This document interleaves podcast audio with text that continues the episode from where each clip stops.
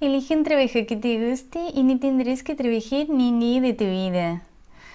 Ay, querido Confucio, te llevaste mi mal caer durante bastante tiempo gracias a esta frase que ha hecho más estragos en ideales y expectativas sobre el trabajo que las princesas Disney.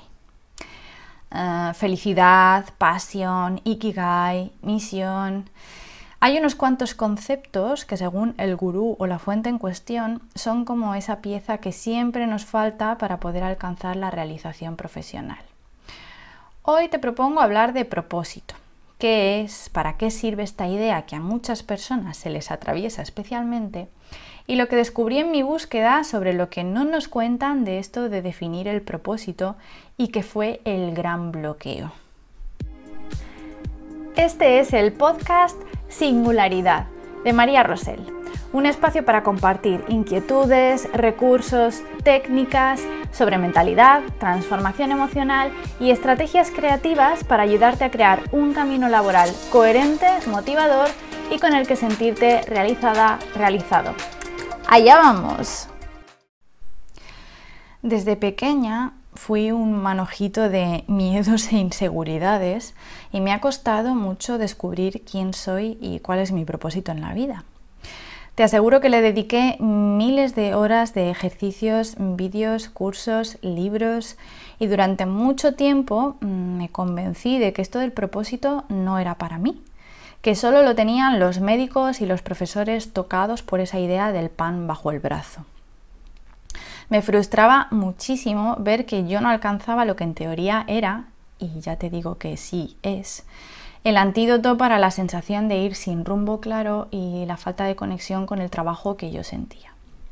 Así que si yo, que era un caso perdido en esto del propósito y tenía cero claridad sobre mí misma, he conseguido llegar hasta aquí, créeme que tú también puedes hacerlo y puedes identificar tu propósito.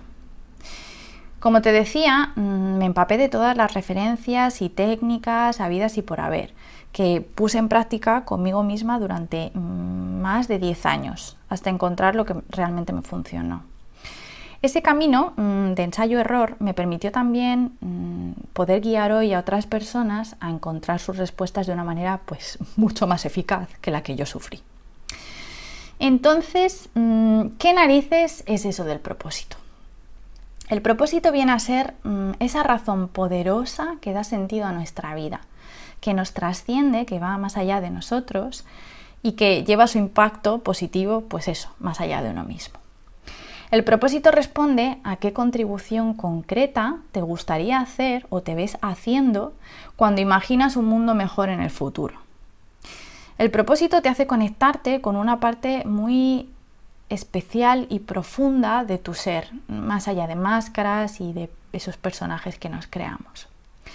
Sabes que has encontrado tu propósito cuando reconoces esa especie de hilo invisible que conecta los momentos más significativos de tu vida. Un hilo que también marca la dirección de tu futuro para que sigas, pues mm, básicamente siendo el guionista o la guionista de tu propia historia. Creo que es justo contarte de dónde viene mi historia con el tema del propósito. Después de terminar la carrera, pasé los primeros años de mi vida laboral trabajando para una gran empresa del sector financiero, rodeada de estrés y caras grises, trabajando mm, chorropocientas mil horas, porque era lo que había que hacer, bajo la promesa además de que, de que así quizá ascenderíamos y tendríamos una vida mejor, pero aquello era una rueda de hámster absurda que nunca llegaba a esa etapa futura mm, que en teoría era más liberadora. Podríamos pensar que era fácil y cómodo porque siempre había alguien que te decía lo que tenías que hacer, pero a juzgar por el clima laboral mm, que metía miedo, mm, ya te digo que no era tan sencillo. Como yo me sentía muy perdida, siempre anduve preguntando a los demás qué hacían con su vida y qué querían hacer. Lo que encontraba era que muchas personas no se daban ni el permiso de pensar en eso sobre sí mismas. Era como si al nacer nos dieran una caja con todas las instrucciones para vivir una vida cómoda y sin muchos rollos, con su guion ya montadito y todo. La cuestión es que durante un tiempo me valió, pero empecé a irme a casa con una frase resonando y martillando cada vez más en mi cabeza, like a papagayo. Del tipo, mm, María, mm, esta no es tu voz, esta no es mi historia. Y además empecé a sentirme súper incoherente, con mucha revoltura y conflicto interno. Mm, ¿Te has sentido así alguna vez? Como ves, no hablo de, divertirse en el trabajo, de disfrutar con el 100% de las tareas que tienes que hacer, sino de, la necesidad de hacer algo con aquella sensación de, de estar dividida, de estar fragmentada, tan bestia que yo sentía dentro. Identificar tu propósito significa descubrir tu verdad, contar tu propia historia. Y lo que nos pasa es que creemos que es algo que tenemos que buscar por ahí fuera, que alguien nos dirá dónde encontrarlo cómo construir una frase de esas que suenan tan a cita inspiradora a lo Paulo Coelho. A mí, personalmente, me tocó entender que salir de aquella falta de significado mm, implicaba pasar por un ejercicio de honestidad brutal. Porque lo que había detrás de contarme el cuento de que no todo el mundo tiene un propósito, era justificarme para no avanzar en realidad me estaba autosaboteando para no tener éxito en algo que realmente me llenase. Y dirás, mm, ¿por qué? Pues porque suponía optar por el camino menos transitado, el de no quedarme con el guion preestablecido para todos, el de tener que afrontar que me aterraba la idea de no encajar y quedarme sola si escogía un camino diferente, por mucho que fuera el camino de mi ser esencial me daba mm, miedo, iba a decir me daba miedo, pero es que me aterraba no tener el coraje para perseverar y seguir mi propio camino. Me daba mucho miedo abandonar la zona de lo conocido, aunque me repatease el vacío que me causaba seguir trabajando por algo que no me llenaba y que al final solo enriquecía a otros. Y sabes qué?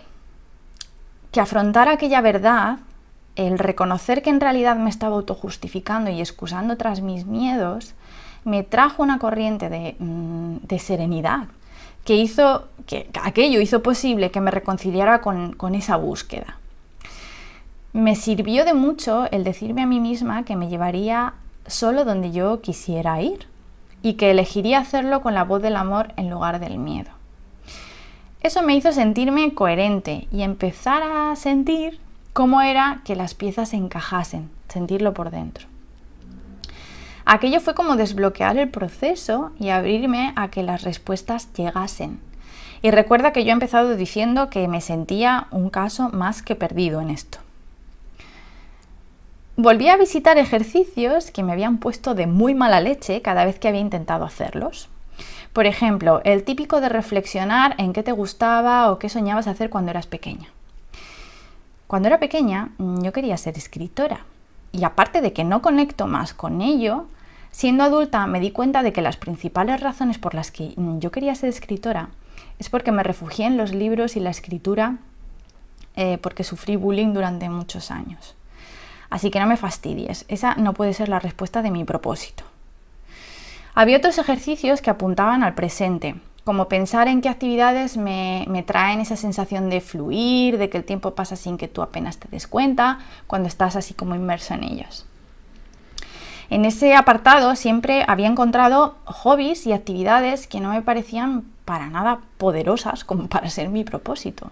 Yo no lo sentía, de verdad. Había otros ejercicios que apuntaban al futuro, como pensar en qué elegirías hacer en un futuro si no tuvieras que hacerlo para procurarte el pan.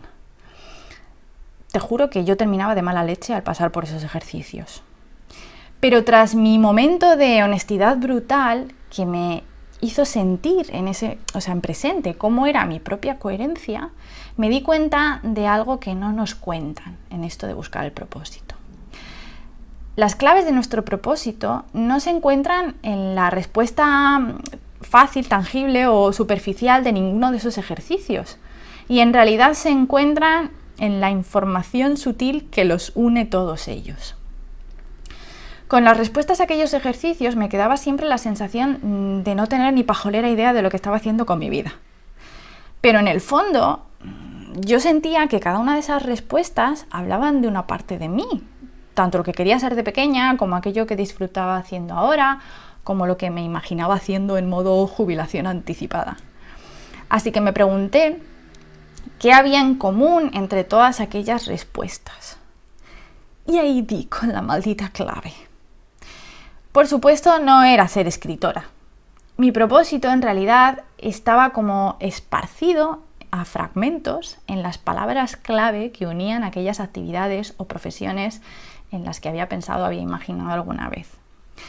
Mm, para los amantes de Harry Potter, el propósito es como un puñado de horrocruxes que hay esparcidos a lo largo de tu historia y que guardan claves a la espera de que las localices.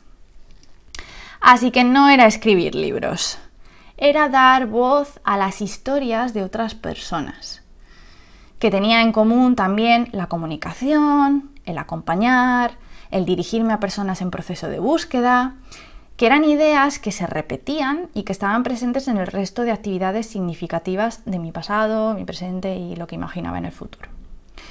Así que lo del propósito pasó a ser más que una búsqueda, un ejercicio de, recordar. Y, ¿sabes una cosa? ¿Y si te digo que recordar viene del latín ricordari, recordari, perdón, y significa volver a pasar por el corazón, ya con eso rematamos la faena.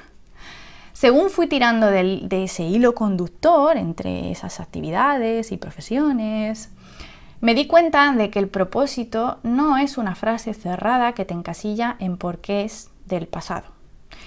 Es una idea amplia, que apunta alto, que invita a soñar y que está en el punto de encuentro entre mm, la respuesta mm, a por qué y a para qué el propósito es a la vez motivo profundo que te impulsa a moverte y una dirección para tu futuro. Le da sentido a tus objetivos personales y profesionales, así que es como una especie de estrella polar.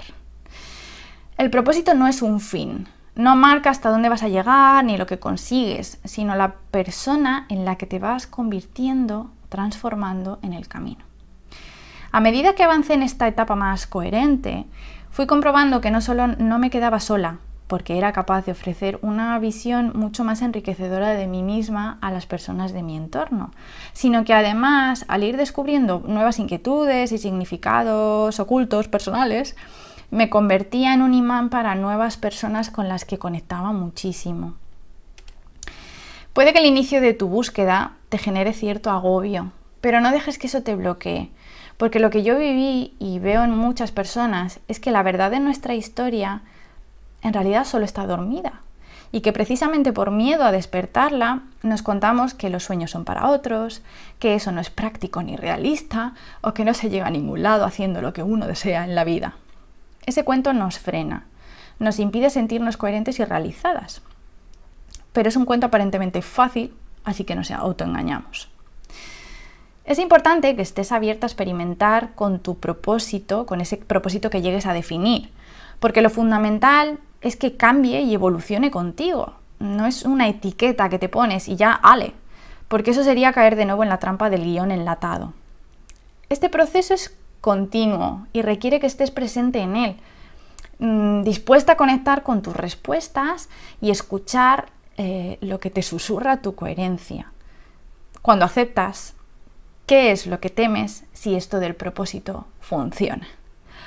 Porque sí, my dear friend, lo que nos acongoja es que funcione y que sí sea para nosotros esto del propósito. ¿Qué? ¿Te hubiera molado que te hubiera dado un puñado de nuevos ejercicios con los que seguir confirmando que no tienes propósito?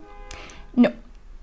Este proceso requiere reflexión, introspección Obviamente es un eje central de los procesos de orientación y transformación profesional, que, bueno, que es algo a lo que me dedico, pero también he aprendido que es uno mismo el que tiene que dar ese paso y el que tiene que estar abierto a las respuestas. Lo que te aseguro es que al otro lado está tu sensación de coherencia, de tener un rumbo significativo, de ser fuente de posibilidades, de traer orden a tu vida, de convertirte en conector o conectora de personas que te aportan, mm, de contribuir con tu talento a hacer que el mundo sea un lugar mejor, de darle la vuelta a tus miedos para convertirlos en anhelos que te ayuden a dedicarte mm, a lo que de verdad te llena. Esto es pasar a habitar tu vida, pero estando de verdad presente en ella. Definir tu propósito te va a permitir mm, priorizar tus necesidades, gestionar tu tiempo de una forma mucho más eficaz, tus recursos, tu conocimiento. Va a enfocar tu esfuerzo en una dirección que sientas coherente. Haciendo repaso, lo que me gustaría que te llevaras como herramientas o claves es que reencontrarte con tu propósito pasa por un ejercicio de honestidad contigo misma para abrazar tu miedo a encontrar tus respuestas. Esto te va a permitir comprobar cómo se siente estar en coherencia, que es imprescindible para reconocer dónde buscar en tu historia. Las palabras clave de tu propósito se encuentran, mm, digamos que semi escondidas en los elementos que tienen en común aquellos momentos y actividades que dan forma a tu, a tu historia desde el pasado hasta el futuro que imaginas, pasando por lo que te llena hacer en el presente. Creo que es muy importante que no te limites creyendo que esto del propósito es un eslogan publicitario, porque más bien es como una mezcla mm, flexible de tu por qué y tu para qué más poderosos.